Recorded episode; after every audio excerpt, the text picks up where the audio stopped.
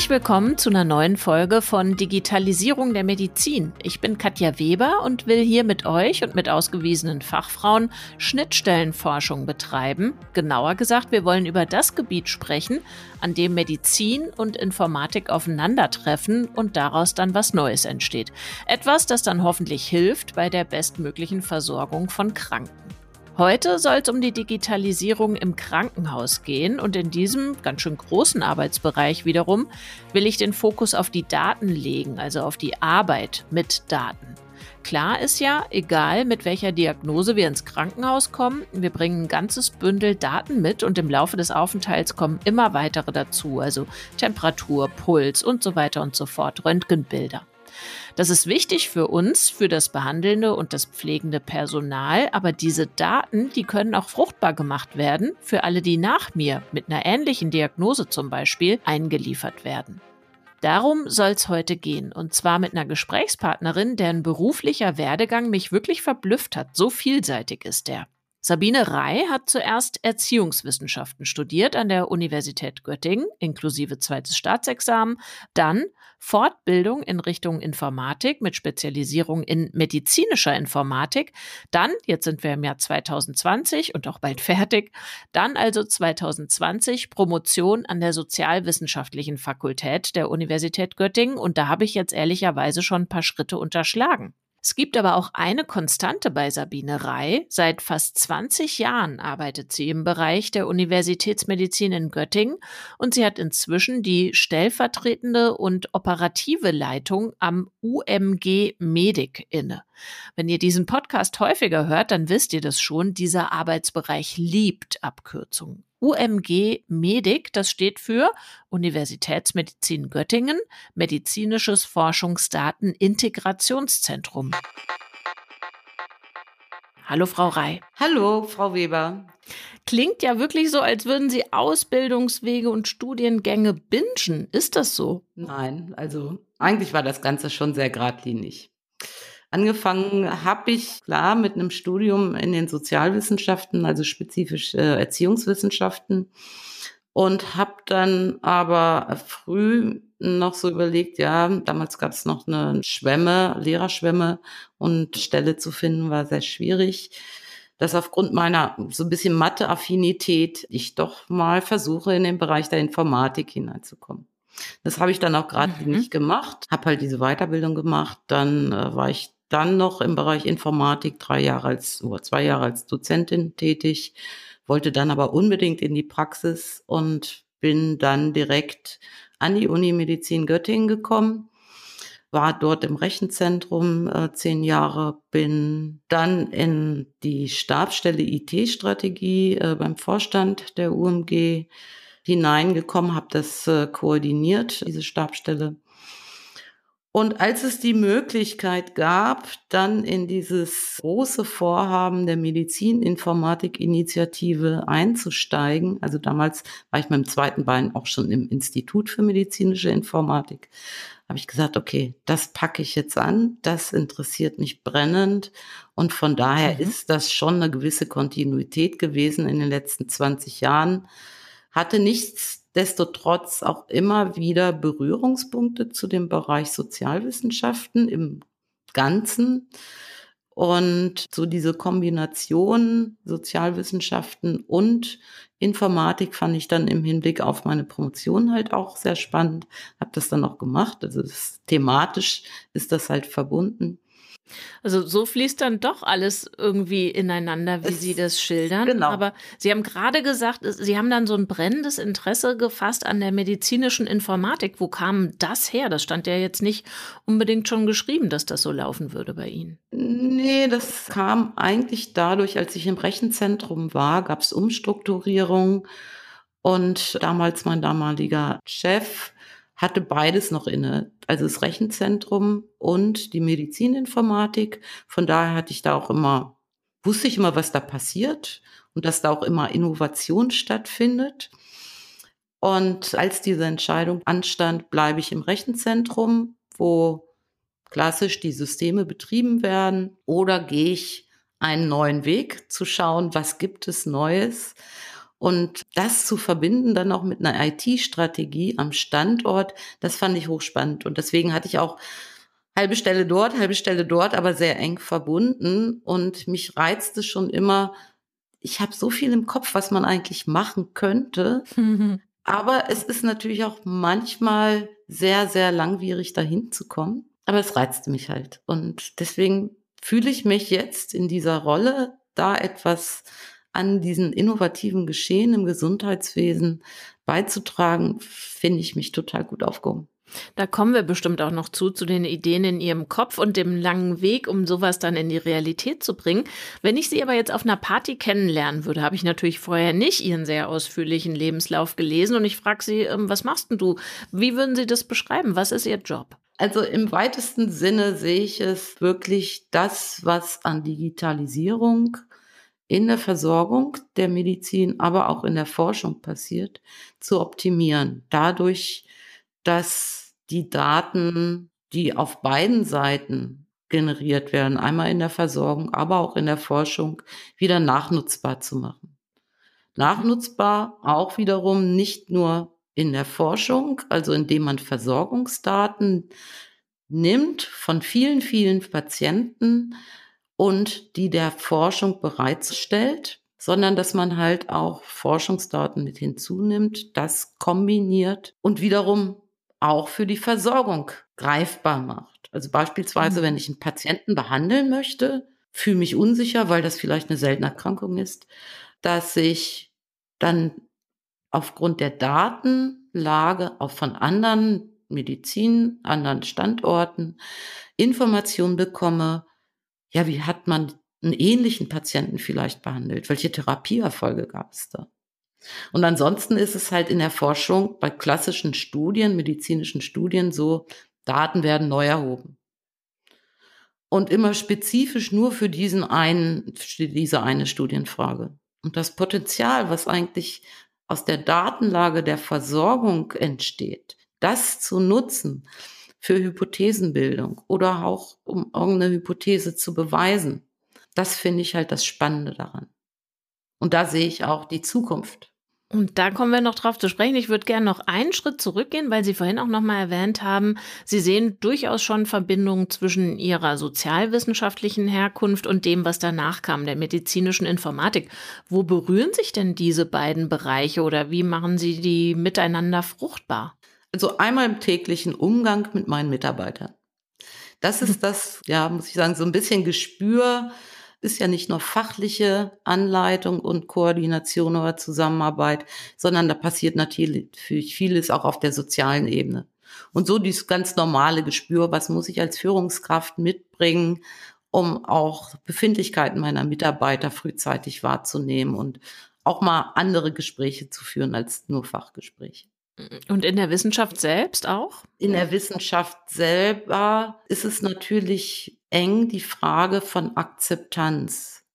Und wenn ich jetzt mal auf die Nachnutzung von Daten aus der Versorgung schaue, heißt das natürlich, dass sich in der Versorgung selbst bei Ärzten oder Pflegekräften oder wie auch immer, muss natürlich auch äh, eine gewisse Art von Akzeptanz da sein, die notwendige Dokumentation dieser Daten vorzunehmen. Das hat für mich auch so ein bisschen Berührungspunkte sozialwissenschaftliche Aspekte, aber der Kern, wo auch mein Interesse besonders liegt, ist, sind die Patientinnen und Patienten. Denn wir dürfen natürlich solche Versorgungsdaten nur nutzen, wenn Patientinnen und Patienten einwilligen in diese Nutzung, obwohl wir heute noch gar nicht wissen, wofür. Es kann auch erst in zehn Jahren eine Forschungsfrage aufkommen, wo die Versorgungsdaten aber hochspannend sind oder hoch wichtig sind, um so einer Forschungsfrage nachzugehen. Da muss der Patient einwilligen. Mhm. Und da gibt es natürlich viele Hürden, also die müssen Einwilligungen verstehen. Wenn man mal so einen Text liest, wie die Einwilligungserklärung aus sich lesen, das ist nicht so einfach. Mhm. Es muss jemanden geben, der diese schwierigen Textstellen vielleicht auch nochmal in einfache Sprache übersetzt. Und halt auch so ein bisschen die Frage, kann man so eine Akzeptanz, also im weitesten Sinne Akzeptanz, dass Patienten diesen Mehrwert jetzt nicht im Sinne für die individuelle Behandlung, sondern für die Gemeinschaft, für die Gesellschaft, kann man das rüberbringen oder wie kann man das fördern? Das finde ich an der Sache hochspannend. Also jede Menge Dimensionen also in Ihrem Arbeitsbereich, die Sie jetzt schon angesprochen haben. Äh, jetzt liebt ja dieser Fachbereich medizinische Informatik Abkürzungen wie UMG Medik. Was genau macht denn jetzt in diesem Arbeitsbereich das medizinische Forschungsdatenintegrationszentrum? Da müssen wir eine kleine Korrektur vornehmen. Es ist ein medizinisches Datenintegrationszentrum. Forschung ausstreichen, weil wir uns an der Unimedizin Göttingen mit dem Aufbau des medizinischen Datenintegrationszentrums in einer Rolle sehen, Wissenschaft im Allgemeinen zu unterstützen, wissenschaftliches Arbeiten, das kann Forschung sein. Das ist aber medizinische Versorgung ebenso, weil es wissenschaftliche Erkenntnisse nutzt und vielleicht auch mitgeneriert. Aber das kann beispielsweise auch die Lehre sein. Mhm. Und was wir aktuell im Aufbau machen, ist es, Daten aus der Versorgung sozusagen herauszuziehen. Wir sammeln die, wir bereiten die auf. Und zwar in der Form, dass wir sie von Anfang an pseudonymisieren. Das heißt, wir streichen die identifizierenden Daten und ersetzen sie durch ein, ich sag mal Code, durch ein Pseudonym. Ja, das ist der erste Schritt, was wir sozusagen machen, also diese Pseudonymisierung. Und danach bringen wir die Daten in ein sogenanntes interoperables Format. Das heißt, klingt super. Ja, das klingt super. Was bedeutet das eigentlich? Dazu muss man wissen, dass in den schon allein innerhalb der Uni verschiedenen Unimedizinen die Daten auf ganz vielen verschiedenen Systemen liegen. Also da gibt es nicht eine große Datenbank, da zieht man alles raus, sondern oh, ich würde mal sagen, vielleicht haben wir im Klinikum so 350 Systeme. Manche sind natürlich weitreichend tragender, haben ganz wichtige Daten, die wir gebrauchen können oder die verwenden können. Und das müssen wir schon harmonisieren. Was können wir davon nehmen und wie speichern wir das gut ab? Darf ich da gleich mal reinfragen? Also mich würde erstmal interessieren, was sind denn das für Daten, die Sie da integrieren? Also wo kommen die her? Kommen die aus dem, aus dem Universitätsklinikum oder was sind sozusagen die Minen, in denen Sie nach Daten schürfen? Hm. Also das sind schon die klinischen Systeme, auch administrative Systeme aus der Klinik, also aus der Gesamtklinik der Unimedizin.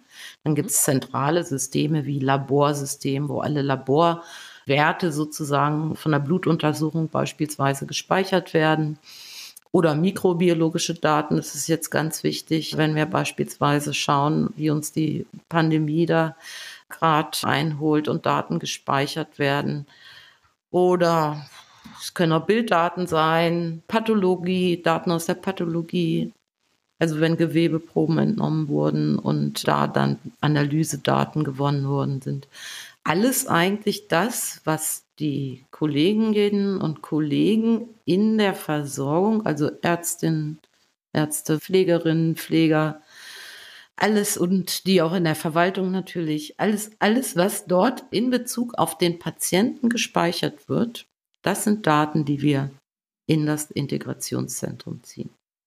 Das heißt, es bedeutet für mich als Ärztin, als Pflegerin keinen Mehraufwand, Ihnen diese Daten zur Verfügung zu stehen. Die fallen sowieso an. Ich messe Temperatur, Blutwerte und so weiter und so fort. Puls. Erstmal nicht. Ich würde sagen mal, erstmal ist das hm. kein Mehraufwand. Ich hatte ja vorhin von den Patienteneinwilligungen gesprochen. Da entsteht natürlich schon ein Mehraufwand, wenn wir das wirklich sinnvoll und auf einer gewissen Rechtsbasis und vor diesem Hintergrund dieser sozialen Aspekte auch machen wollen. Mittelfristig beziehungsweise langfristig können dann natürlich schon mehr Aufwände entstehen. Wenn wir beispielsweise oder die Forschung nach uns, die dann die Daten nutzt, Erkenntnisse gewinnt und sagt, diese Daten sind vielleicht auch nicht hinreichend für bestimmte Fragestellungen in der medizinischen Versorgung, und dementsprechend auch für die Forschung.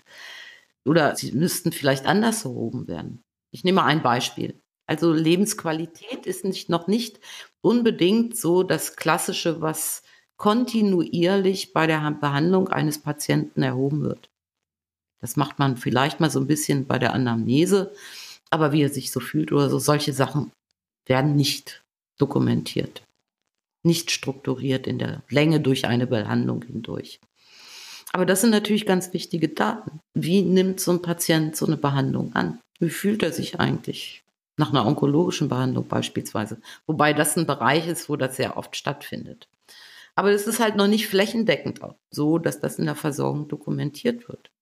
Das heißt, es könnte auch in zehn, in fünf Jahren, zehn ist vielleicht zu, wäre vielleicht eigentlich ein bisschen viel, aber in fünf Jahren auch bedeuten, dass aus diesen vielen Forschungsfragestellungen oder aus Fallbeispielen, wo man vielleicht mal ein bestimmtes Krankheitsbild nimmt und solche Daten auch noch zusätzlich anreichert mit den jetzigen Daten aus der Versorgung, dass man sagen muss, die Versorgung muss sich auch etwas ändern.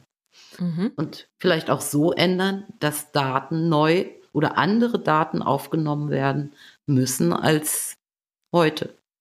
Und das wäre dann natürlich wieder ein Mehraufwand für die Beteiligten. Mhm. Also sozusagen, wenn das System auch weiterentwickelt ist, dass ja. diese Rückschleife zurück in die Datenerhebung geschlossen ist, haben Sie vielleicht ein plastisches Beispiel dafür, wo, wie und wann diese Datensammlungen, die Sie jetzt schon erheben, für mich als Patientin relevant werden können oder aber auch für mich als behandelnde Ärztin oder als Pflegerin? Ja, es ist ein bisschen schwierig, jetzt genau zu, direkt zu sagen, da gibt es einen gleich sofortigen Mehrwert für den einzelnen Patienten oder die einzelne Patientin. Das ist eigentlich in den wenigsten Fällen schon gegeben. Also ein Beispiel wäre, da nehme, greife ich jetzt mal den Use Case Onkologie auf, der in dem, in unserem HIMED-Konsortium, an dem wir als Medik auch beteiligt sind und auch Kliniken der UMG beteiligt sind.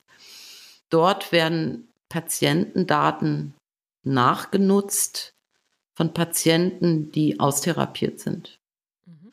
Und diese Daten werden in einem standortübergreifenden molekularen Tumorboard, das ist das Ziel zumindest, werden die besprochen. Und daraus können sich direkt für diesen einzelnen Patienten vielleicht auch neue Therapieempfehlungen ergeben. Das heißt, ich helfe immer durch meine, ich sag's mal, Datenspende, ich würde jetzt durch meine Datenspende einem anderen Patienten vielleicht helfen, weil der was ähnliches hat wie ich und er könnte dadurch vielleicht auch besser behandelt werden. Mhm. Das andere ist bisschen perspektivisch, dass es die Daten für eine Forschungsfrage genutzt wird. In der Forschung wird dann eine neue Therapie vielleicht auch entwickelt oder neue Erkenntnisse gewonnen, die dann halt einfließen in zukünftige Behandlungsszenarien. Also sozusagen Wissen bilden. Jetzt lese ich auf der Seite Ihres Zentrums, dass diese Daten, das leuchtet ja auch ein, standardisiert sein müssen. Es bringt ja nichts, mhm. wenn die eine das so aufschreibt und der nächste hält es anders fest. Ich würde aber mal davon ausgehen, das sind die doch sicherlich längst. Also sowohl was die Kliniken in Göttingen betrifft, als auch bundesweit, oder? Da schreibt doch nicht jeder in seiner eigenen Kurzschrift mit, äh, wie, ein, wie ein Blutwert war. Doch so ungefähr. Naja, gut. Nein. Also es gibt bestimmte Bereiche, die sind schon harmonisiert. Ähm, und da gibt es auch sozusagen sogenannte Codes, wie man beispielsweise eine Krankheit definiert. Mhm. Was hatte ich denn letztens? Äh, also das sind die sogenannten ICD-Schlüssel oder ICD-10-Codes. Also ICD-10 ist so ein, so ein international abgestimmter Standard, wie eine Krankheit benannt wird. Also sowas gibt es in Ansätzen natürlich schon. Aber wenn es um die Daten Erhebung, Datenspeicherung jetzt in den Kliniken geht, muss man sich das so vorstellen, es gibt viele Industrieunternehmen, die haben natürlich diese Systeme irgendwann mal gebaut. Und die haben dann gesagt, und das und das und das und das verstehen wir unter einem Blutdruck. Mhm. Und so und so beschreiben wir diesen Wert. Jetzt gibt es ein anderes Industrieunternehmen, die haben da vielleicht eine ganz andere Vorstellung gehabt und die haben auch ihre eigenen, das ist jetzt ein bisschen schwieriger zu verstehen, vielleicht ihre Datenmodelle, die dahinter stehen. So, und jetzt stellen Sie sich vor, da gibt es natürlich einen ganzen Blumenstrauß an Industrieunternehmen, die solche Produkte verkaufen. Und da kauft jede Klinik das, was es meint, was für sie am besten ist. Und das kann also an den verschiedenen Häusern sehr heterogen sein. dass das eigentlich so richtig nicht zusammenpasst. Ist im Grunde dieses Ladekabelproblem, das wir von den Smartphones kennen. Ne? Alle genau. Sollen demselben Zweck dienen, aber ja. fallen völlig unterschiedlich aus, ja. sind nicht harmonisiert oder standardisiert.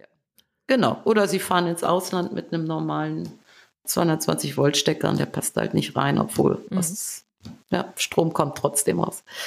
Und das ist ja gerade dieses Spannende an der Medizininformatik-Initiative, die ja auch jetzt die Implementierung dieser ganzen Datenintegrationszentren an den deutschen Unikliniken fördert, dass dabei auch diese Standardisierung angegangen wird. Das heißt, es gibt einen sogenannten Kerndatensatz der Medizininformatik-Initiative, der definiert diesen Standard. Also was heißt der? Das tun eigentlich alle Beteiligten. Also so bin ich beispielsweise in, in auch mit beteiligt, wo es um Strukturdaten gibt. Das macht man je nach Expertise oder je nachdem, wo man besonderes Interesse auch nochmal mit dran hat. Und da sind also alle Unimedizin, Datenintegrationszentren und Fachleute beteiligt, diesen Standard national in Deutschland zu definieren. Also es gibt sowas oder die Idee ist, es sollte sowas geben wie einen nationalen Goldstandard, an dem Sie dann mitarbeiten, den Sie ausdefinieren. Der muss dann wahrscheinlich aber auch nochmal, wenn man das, was Sie machen, international denkt, über Kontinente hinweg, muss der ja wahrscheinlich nochmal übersetzt werden in die Standards, die eben in anderen Nationen gelten. Schaffen wir das erstmal deutschlandweit. Das ist okay, wie weit sind, sind also, wir oder wie weit sind Sie denn da? Wie, es gibt, wie gesagt, diesen sogenannten Kerndatensatz, der besteht aus einem Basismodul.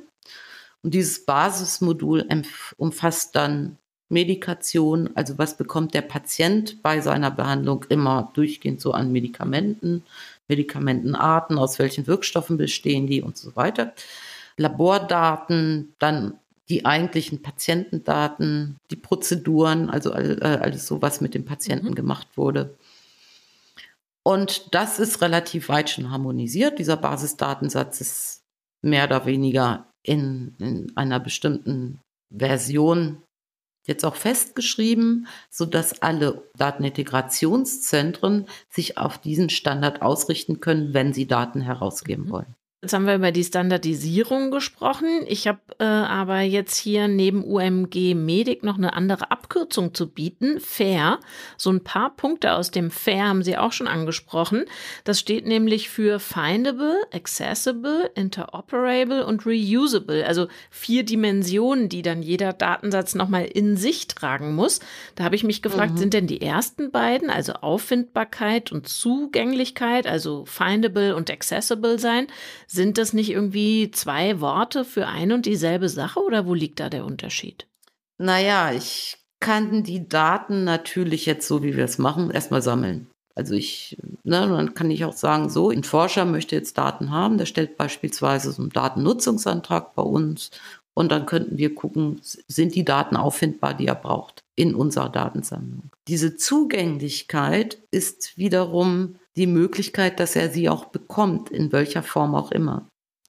Also das kann sein, dass wir die Daten schon mal auswerten, entsprechend seiner Forschungsausfrage und ihm dann die Ergebnisse bereitstellen oder dass wir ihm auch einfach nur sagen, wir machen es dir möglich, aus unserem, wie so ein, wie so einen kleinen Rezeptschrank, schon mal zu gucken, hat das äh, Datenintegrationszentrum oder haben alle Integrationszentren von Deutschland, haben die überhaupt solche Daten? Also schon allein diese mhm. Frage. Und dahinter steckt aber auch, dass wir sie überhaupt zugreifbar machen, indem wir sie aus den Versorgungssystemen rausziehen.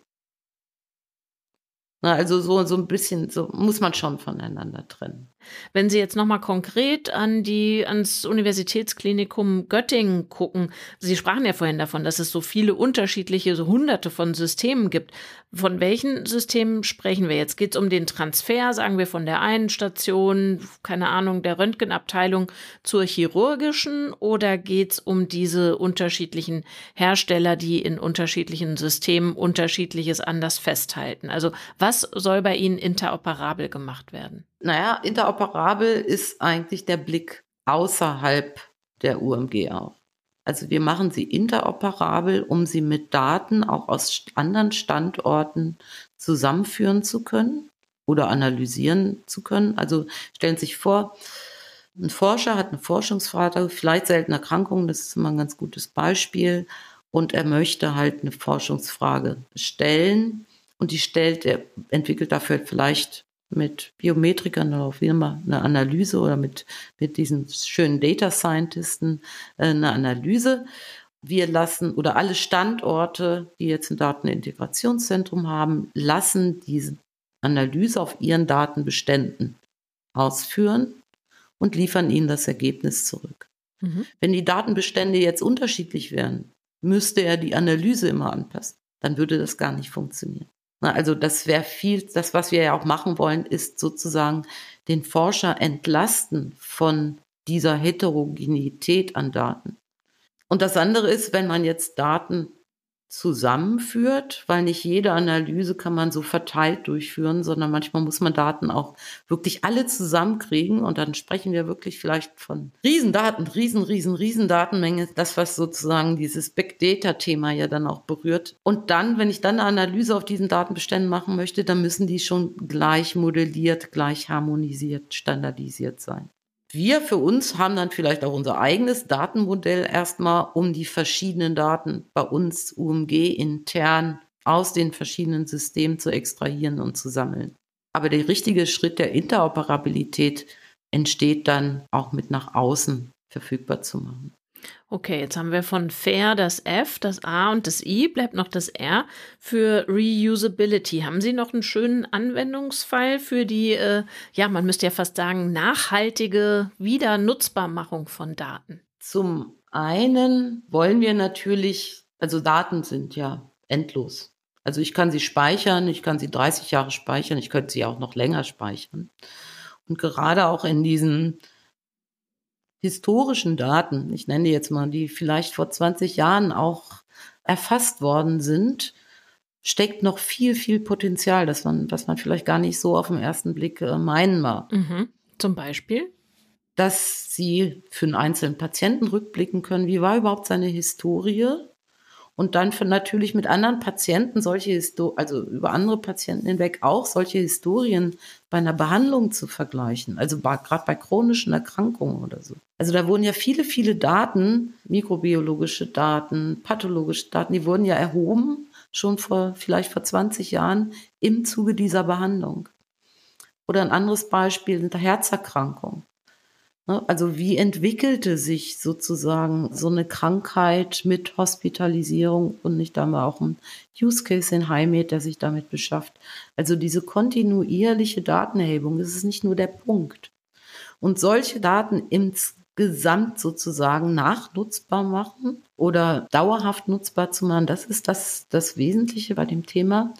Zum anderen aber auch ist es ja so, wenn Sie jetzt klinische Forschung machen und Sie haben dafür Daten verwendet, um ihre Ergebnisse herauszubekommen, ist diese Nachvollziehbarkeit, die dahinter steckt, natürlich auch diese Daten offenzulegen, die dabei benutzt wurde. Das heißt, wenn wir jetzt Daten bereitstellen für eine Forschungsfrage, also Versorgungsdaten, und ein Forscher publiziert seine Forschungsergebnisse, wir könnten aber dann einem Interessierten der dieses Forschungssetting vielleicht auch nochmal wiederholen möchte, könnten wir auch ihm sagen, so und so, das waren die Daten, auf der sich diese Fragestellung konzentriert hat. Kannst du auch haben, kannst du beantragen bei uns, kannst du es nochmal durchspielen.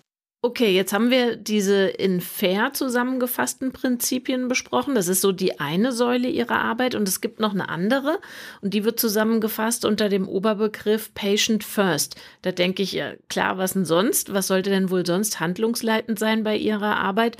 Also wenn Sie mit meinen Daten arbeiten, wenn das nicht mein Interesse ist als Patientin, also logisch Patient First oder was gäbe es denn sonst? Naja, das muss ja nicht immer so in den Köpfen aller sein. Also das ist etwas, was ich ja vorhin auch gesagt habe. Für mich sind diese, dahinter stecken ja sowohl datenschutzrechtliche als auch ethische Aspekte. Wenn man den Patienten gewinnen möchte, seine Daten zu spenden. Ich sage es jetzt wirklich mal zu spenden. Mhm. Und diesen Prozess wirklich den Patienten abzuholen, das ist das, was ich auch dahinter verstehe unter Patient First. Aber auch, dass man das natürlich im entsprechenden ethischen und rechtlichen Rahmen beleuchtet, was wir da machen. Das heißt, bei allem, was wir tun, achte ich zumindest auch besonders darauf, aber das tun viele, viele andere natürlich genauso, auch gerade in der Medizininformatik-Initiative, dass wir die Rechte des Patienten wahren. Ja, also bei jeder Datenherausgabe prüfen wir ganz, ganz konkret, gibt es da irgendwelche Nachteile, die sich da für den Patienten vielleicht darstellen würde? Welche könnten das denn sein? Was könnte für mich nachteilig sein?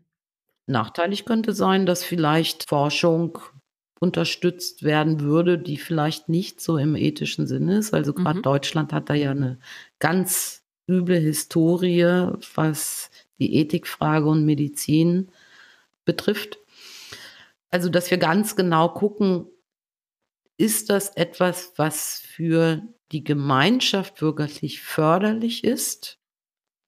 Also ist da wirklich ein Forschungszweck hinter, der ethisch, moralisch, wie auch immer, und natürlich medizinisch sinnvoll ist?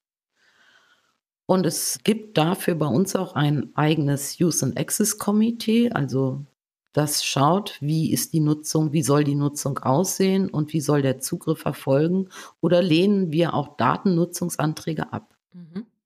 Was davon, von diesem Prozess, den Sie beschrieben haben, kommt denn bei mir als Patientin an? Werde ich dann immer wieder angeschrieben mit, hier Katja, da gibt's diese Anfrage und da gibt's dieses Forschungsprojekt, möchtest du da die unterschiedlichen Daten für freigeben? Oder lege ich mich einmal fest, alles, was, wenn ich als Patientin an Ihr Klinikum in Göttingen komme, von meinen Daten sozusagen hinterlegt wird, gebe ich frei für Zwecke, die ich oder die Sie vordefiniert ethisch, moralisch einwandfrei finden? So in der Art.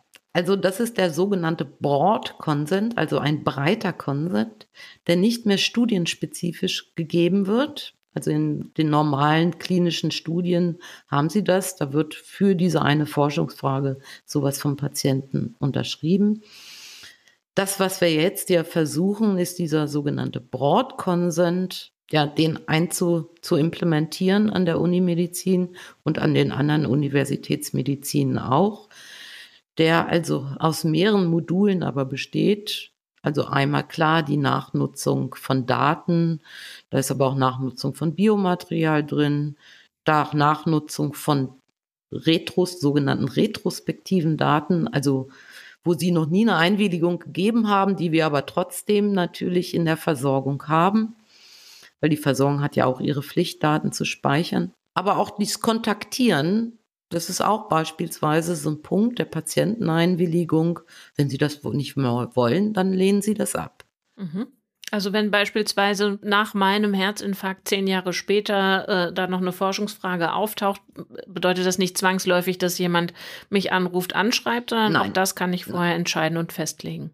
Also das ist damit quasi entschieden. Wenn Sie sagen Datennutzung ja, dann gibt's da halt auch eine Beschreibung zu in diesem Einwilligungs- oder Patienteninformationstext, dass wir die Daten mindestens 30 Jahre speichern. Aber wenn sie nach fünf Jahren wieder bei uns behandelt werden, dass sie diese Einwilligung nochmal geben oder nicht geben. Und sie können auch jederzeit widerrufen. Mhm. Aber sie werden nicht bei jeder neuen Studie befragt. Und ich erfahre auch gar nicht, in welcher Studie, die dann vielleicht irgendwann in ein Medikament oder eine Behandlungsprozedur mündet, meine persönlichen Daten drinstecken. Nein, so in dem Sinne die persönlichen nicht. Also das hat aber auch wieder was Ethisches. Stellen Sie sich vor, Sie kommen wegen Beinbruch. Ich nehme mal ein simples Beispiel, Beinbruch. Ins mhm. Klinikum werden behandelt, Daten werden erhoben. Wir nutzen die und geben diese Daten für eine onkologische Fragestellung wieder. Und wir würden Ihnen sagen, Ihre Daten wurden jetzt in diesem Forschungsprojekt mit der onkologischen Frage äh, weitergegeben. Dann würden wir Sie ja pushig machen. Also Sie würden sich ja Gedanken machen, wahrscheinlich, was ist denn jetzt mit mir passiert. Mhm. Also in dieser Detaillierung nicht, was die Medizininformatik-Initiative macht und was auch wir an der UMG machen. Wir weisen im Allgemeinen aus, für welche Studien wurden Daten verwendet. Aber da steht dann nicht von Frau Weber oder von Frau Rei, da steht einfach nur Daten, die aus den verschiedenen Häusern geliefert wurden oder bereitgestellt wurden, wurden für die und die Studienzwecke genutzt. Mhm. Jetzt habe ich Anfang des Jahres hier im Podcast mit einer Osnabrücker Gesundheitsinformatikerin gesprochen, Ursula Hübner, und die mhm. hatte ein paar Zahlen dabei, von denen war ich ernsthaft geplättet. Also die hat sich zum Beispiel für einen IT-Report im Jahr 2020 angesehen, wie es aussieht mit der Digitalisierung in deutschen Krankenhäusern und stellt sich raus, nur drei Viertel der Häuser hat 2020, wie gesagt, überhaupt WLAN und mehr als die Hälfte der Patientendaten werden in Papierform übernommen total haarsträubend, satte 56 Prozent. Davon wiederum mehr als 70 Prozent aus diesen vorgelagerten Versorgungsstufen, also ich werde von meiner Ärztin überwiesen mhm. oder so, die werden dann vom Papier eingescannt 11 Prozent vom Papier abgetippt. Also ich rauf mir die Haare. Da frage ich mich, sind Sie mit Ihren Ideen und Plänen nicht meilenweit entfernt von dem deutschen Alltag, wie er so gelebt wird in der Versorgung, in Praxen und auch in Krankenhäusern? Also Praxen und, und, teilweise auch Krankenhäuser sind natürlich, äh, das stimmt mit Sicherheit, was Frau Hübner da gesagt hat oder was Frau Hübner da an Zahlen herausgeholt hat. Das ist natürlich sehr, sehr, also doch eine ganze Ecke anders an den Universitätsmedizinen. Dort werden Daten zwar nicht alle immer in strukturierter Form erfasst, also da gibt's auch noch viel Papier, gar keine Frage, weil der Zeitdruck ist da. Also ein Arzt, der macht eine Anamnese, der kritzelt dann da irgendwas mal auf sein Blatt. Äh, das kenne ich selber. Ich habe hinterher so einen Bogen bekommen. Hälfte konnte ich nicht lesen. Hm. Ja, wie kommt diese Anamnese nun in meine Digitalakte sozusagen? Aber ein Großteil der Daten ist gerade bei den Unimedizinen digital, liegt digital vor. Und zwar viele, viele, viele, aus denen, wie gesagt, wir lernen können.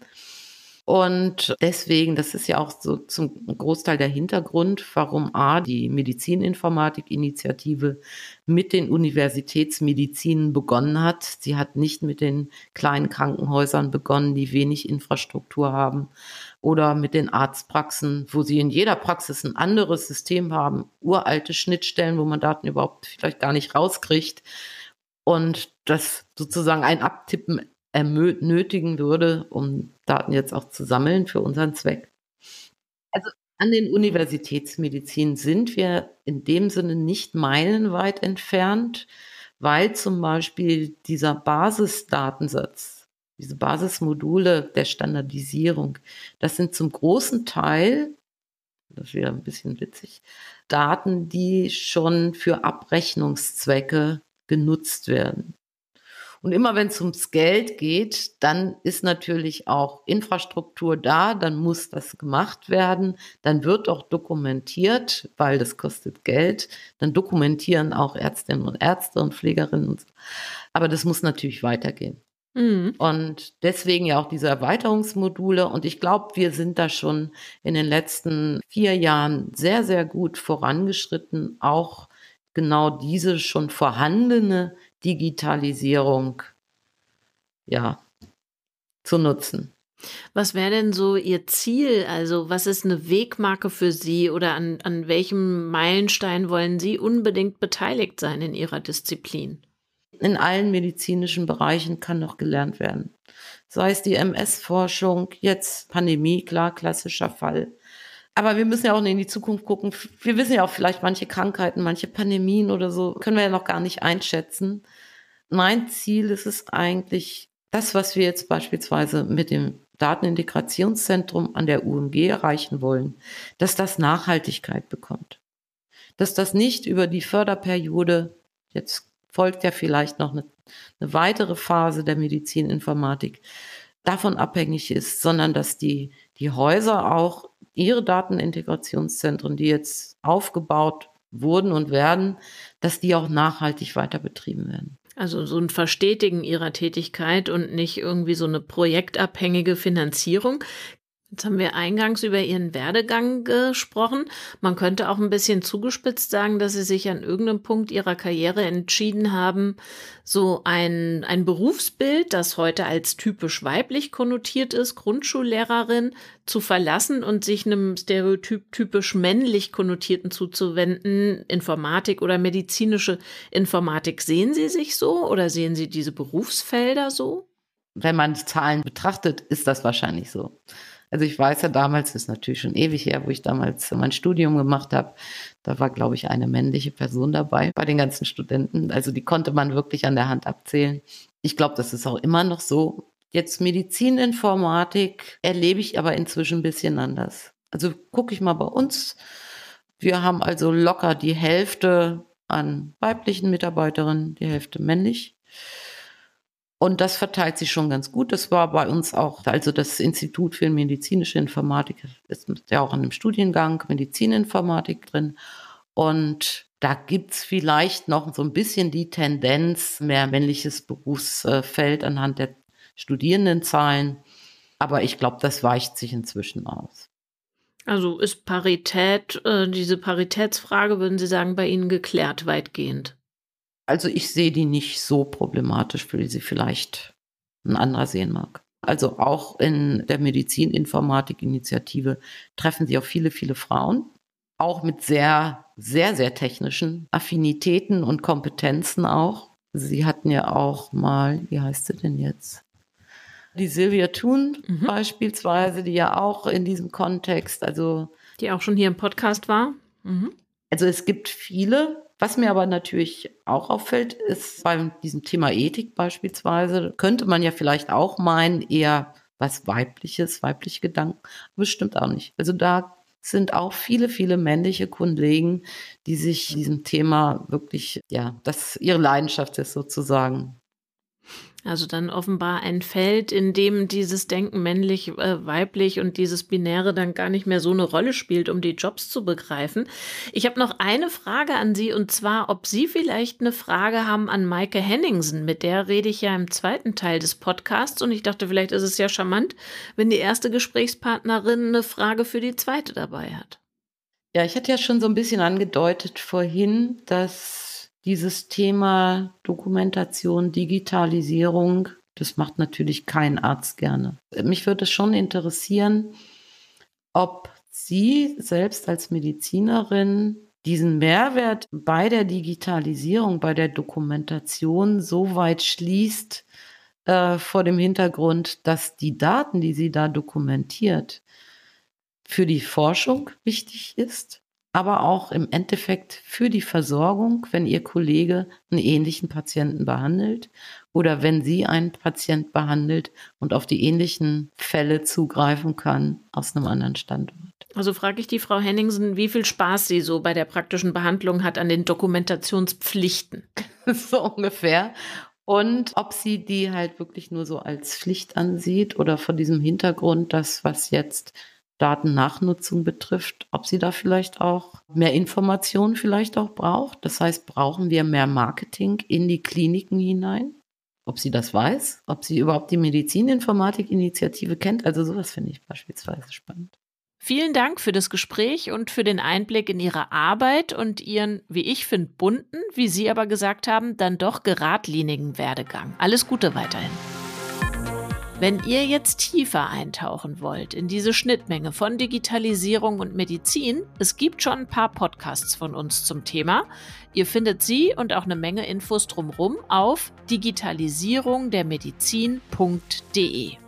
Digitalisierung der Medizin ist eine Produktion von Haus 1 im Rahmen des Projektes HiMed.